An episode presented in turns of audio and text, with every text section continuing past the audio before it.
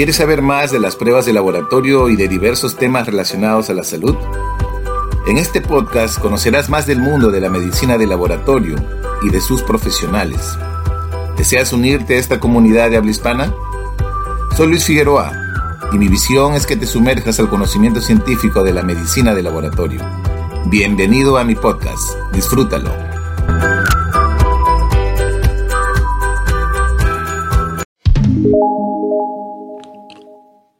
Hola y feliz día para todos.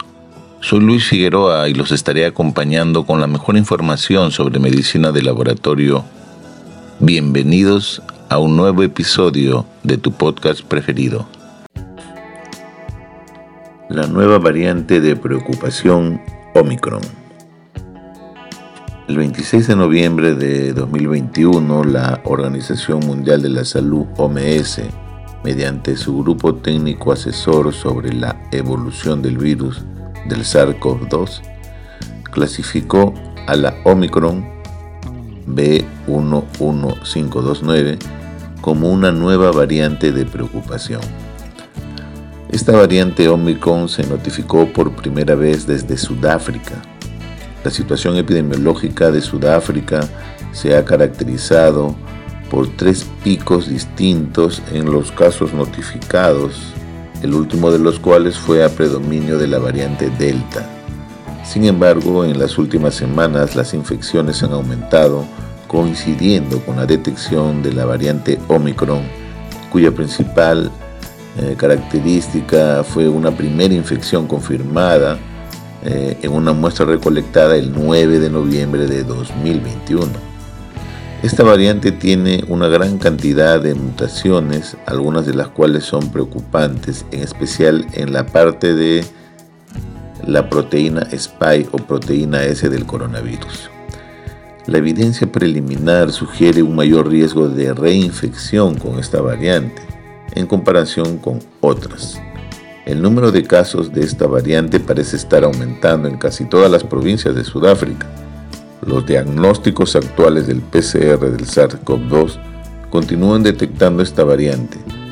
Varios laboratorios han indicado que para una prueba de PCR utilizada, uno de los tres genes Diana no se detecta, llamado a este fenómeno como el abandono del gen S o falla de la diana del gen S, que significa como se han generado tantas mutaciones en este gen en la proteína SPY, este no amplifica, por lo tanto no se detecta en el PCR tradicional de aquellos métodos que incluyen este gen al momento de querer diagnosticar.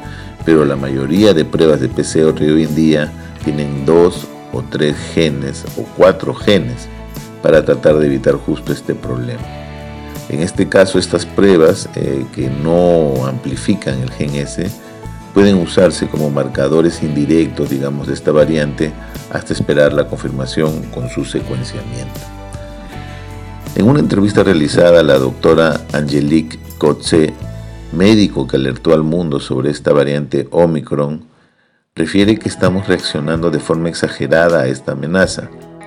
Ella menciona que lo evaluado sobre esta nueva variante no justifica la acción extrema que el gobierno, por ejemplo, del Reino Unido ha tomado en respuesta a ella.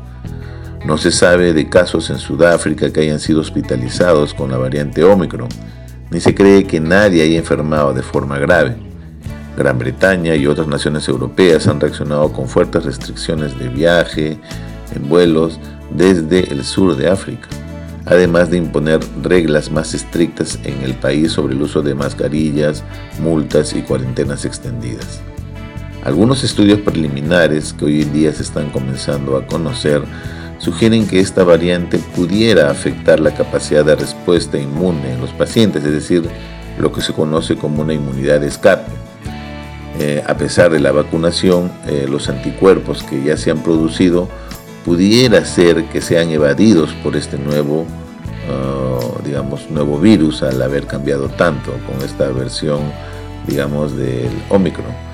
Sin embargo, todavía estos estudios eh, siguen siendo, eh, digamos, con poblaciones bastante pequeñas, por lo tanto hay limitaciones en su metodología Y lo más importante es que todavía estas publicaciones no han sido publicadas en revistas de impacto por una revisión con pares. Por lo tanto, hay que esperar una mayor evidencia científica para poder llegar a tener más conclusiones.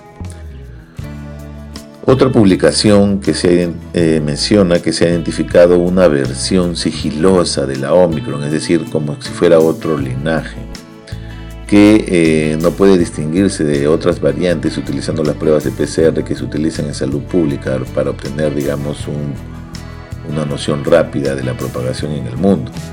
Este hallazgo se ha producido cuando un número de casos de la variante original de Omicron detectados en el Reino Unido aumentó de 101 a 437 en un solo día, y Escocia anunció el regreso, por ejemplo, del trabajo remoto en casa.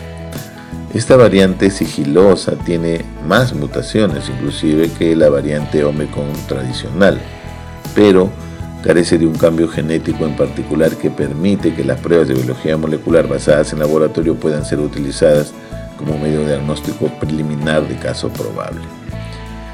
Ya en Perú el Ministerio de Salud menciona que esta variante, pues, eh, variante del SARS-CoV-2 ha sido detectada y considerada como una variante de preocupación, básicamente por su alto número de mutaciones, genera una preocupación, eh, en este caso que podría ser más contagiosa o letal o podría burlar el efecto de las vacunas y tratamientos. Sin embargo, los científicos advierten que todavía es muy prematuro para saber hasta qué punto debemos preocuparnos y piden prudencia mientras se conocen más detalles.